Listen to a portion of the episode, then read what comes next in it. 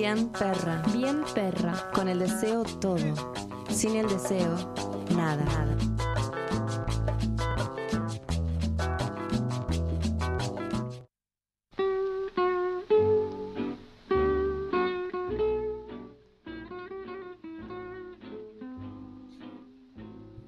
En Córdoba, en el Cerro Colorado, hay un museo que se llama, que es la Casa Museo de Atahualpa Yupanqui.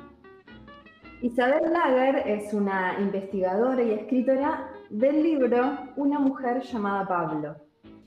Ella cuenta que cuando fue a conocer eh, la Casa Museo, había arriba del piano una foto de una mujer, preguntó quién era y le dijeron es Pablo del Cerro.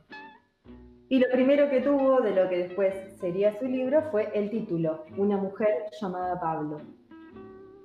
Comenzó a investigar y eh, esta Pablo del Cerro en realidad se llama Antoniette Paul Pepin Fitzpatrick, apodada Nenet una francesa que nació en 1908 en, en una isla eh, del territorio francés ubicado en la costa atlántica de Canadá, que por una de esas cosas del imperialismo le pertenece a Francia.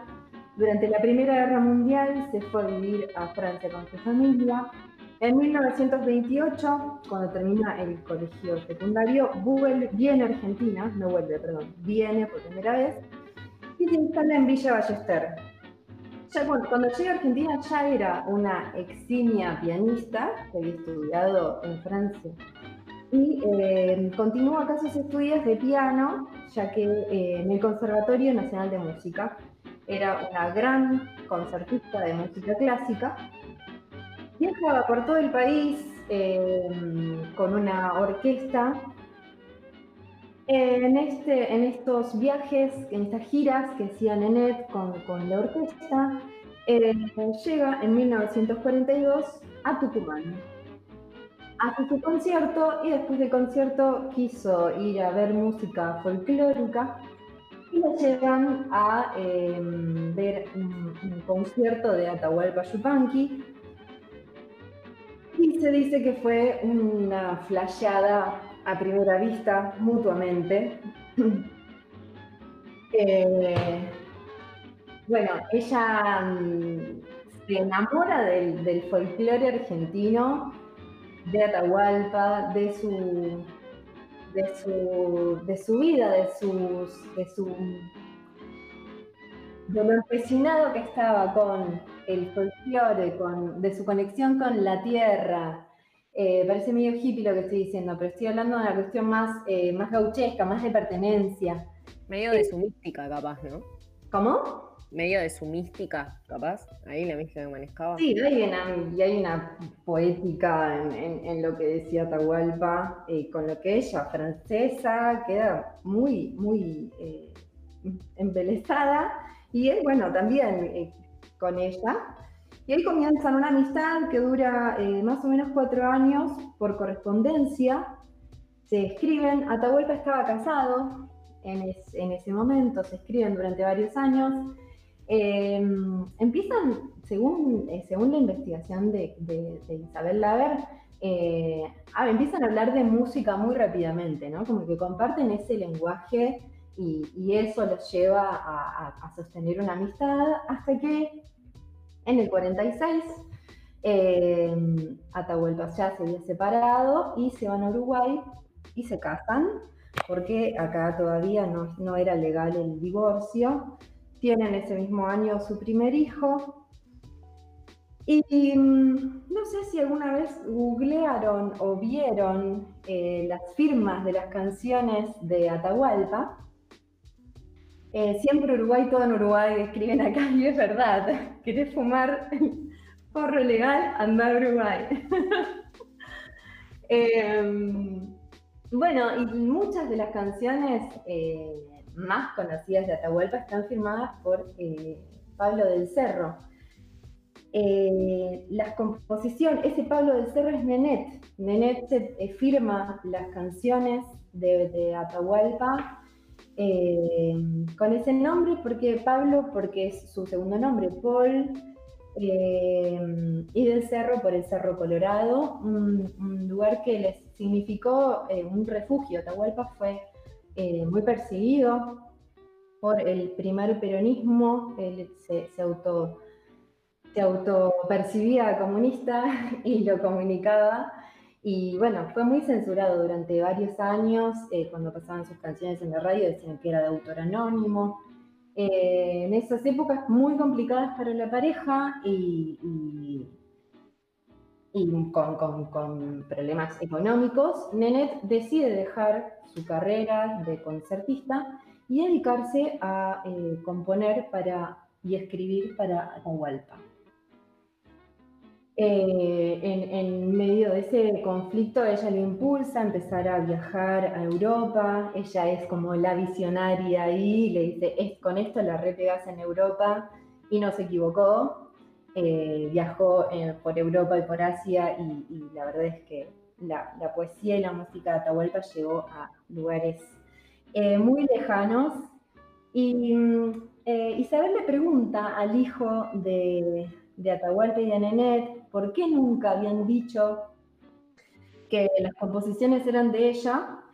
Y la pregunta es, la respuesta es re flojita de papeles, pero quizá eh, contextualizándola eh, con la época se puede entender un poquito más. Él le dice, porque era muy reservado y las cuestiones de familia no se comunicaban al público.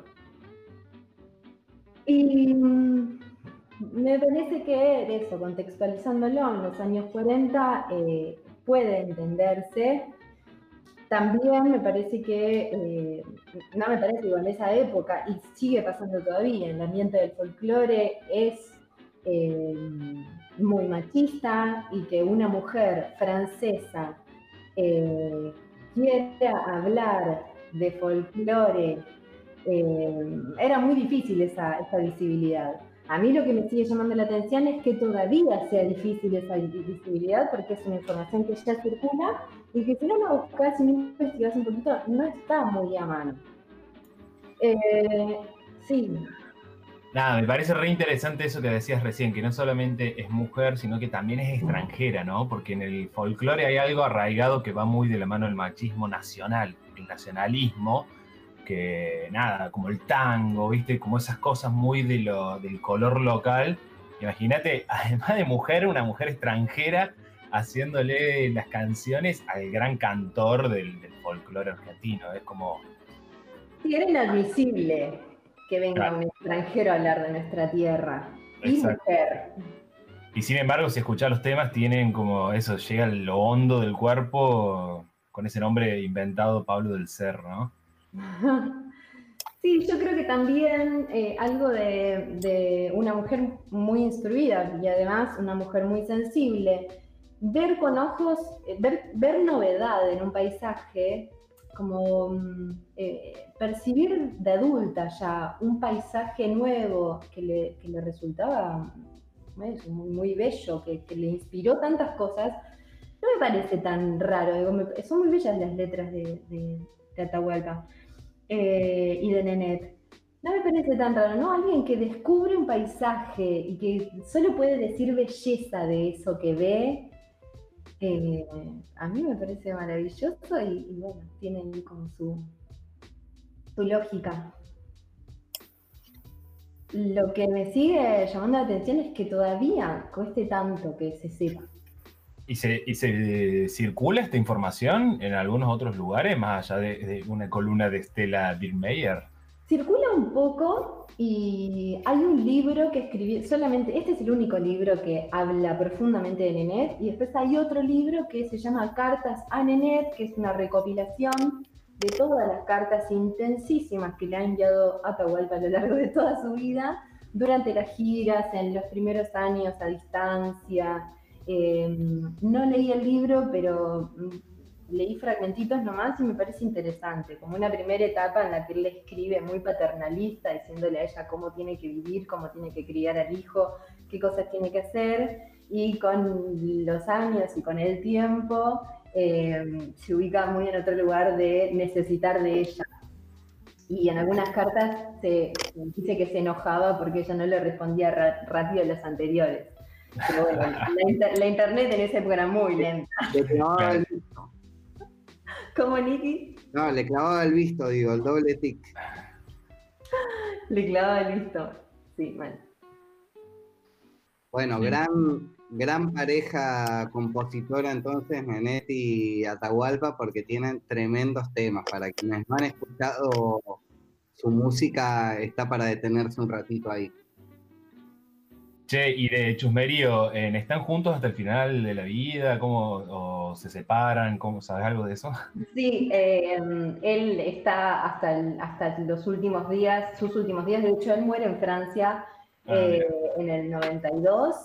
Eh, él está de gira y ella, los primeros años de gira de él, está acá en Argentina y después eh, se va a Francia y se instala en París y lo espera ahí. Él hacía sus giras y se volvían a encontrar en París. Y finalmente, esto me parece paradójico, ella muere acá y él muere en Francia. Wow. Ahí está, ahí está Me parece todo. muy flashero porque yo no sabía nada, o sea, me parece increíble esto de las cartas. Y de hecho, cuando te pusiste a decir esto de las cartas, me acordé de un podcast que a veces escucho, que se llama Epistolar, que son cartas a otras personas y me puse a buscar y hay una carta de Atahualpa Yupanqui a Nenet. Así que si la quieren buscar es episodio 3, es una de las cartas de Atahualpa a esta figura que no conocíamos muchos de nosotros.